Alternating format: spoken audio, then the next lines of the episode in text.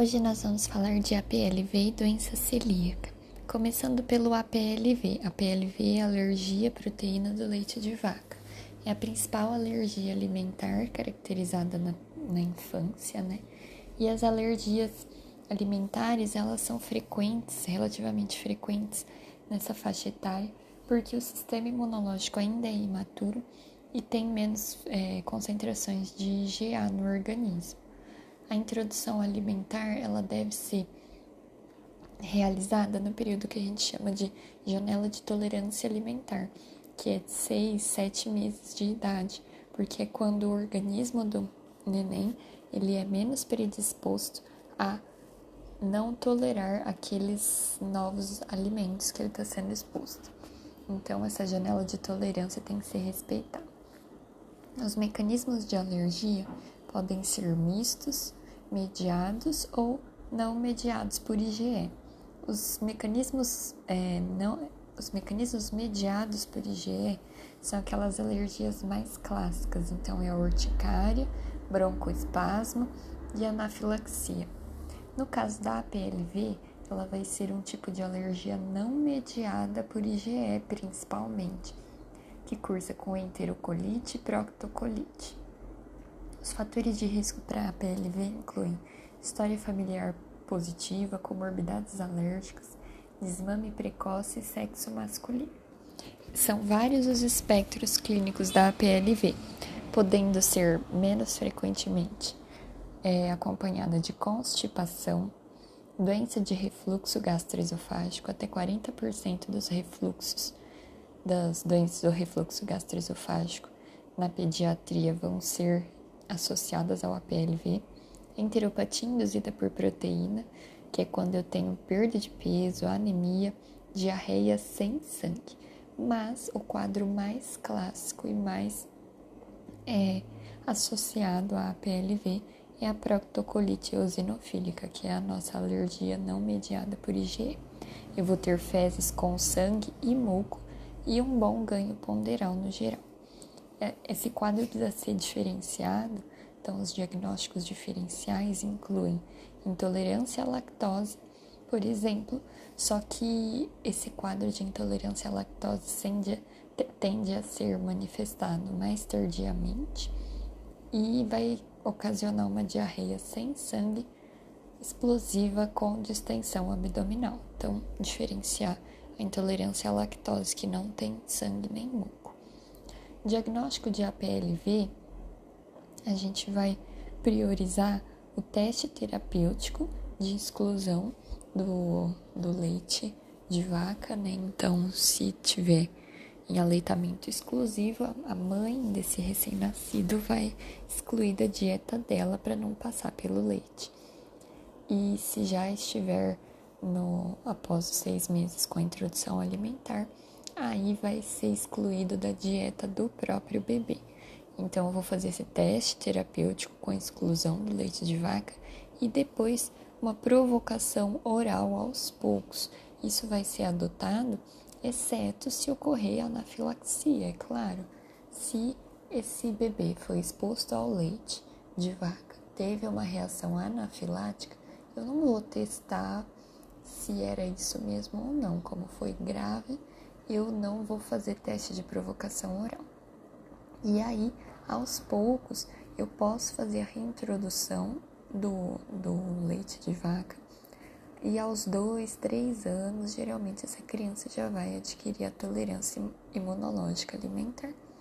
O manejo seria a exclusão do leite, igual eu falei, ou é, a dieta materna isenta de leite, se tiver em aleitamento materno exclusivo, ou se for é, já no período de introdução alimentar, a gente vai incluir uma fórmula extensamente hidrolisada ou a base de aminoácidos para essa criança.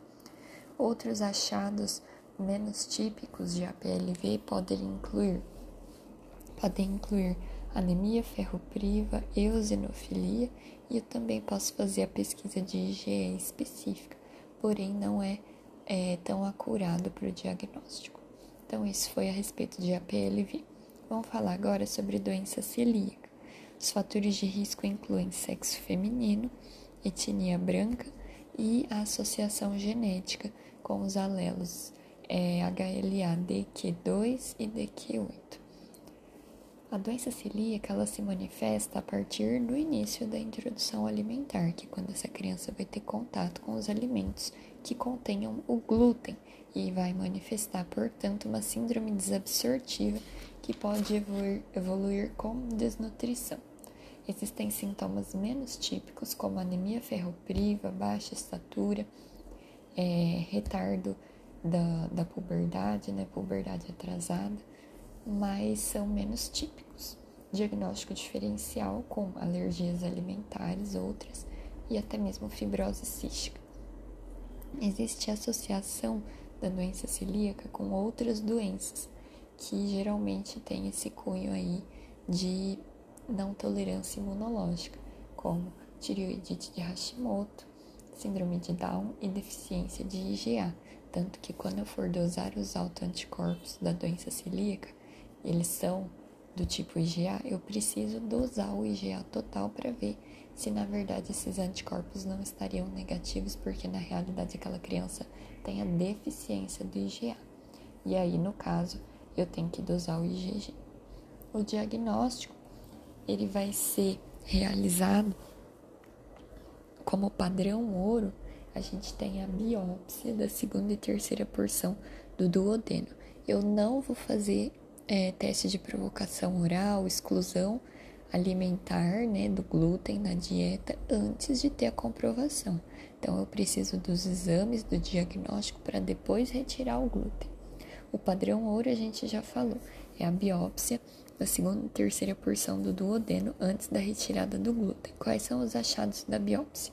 Três principais: atrofia de vilosidades, hiperplasia de criptas e infiltração de linfócitos na parede. Só que eu só vou fazer essa biópsia se eu tiver uma triagem sorológica positiva.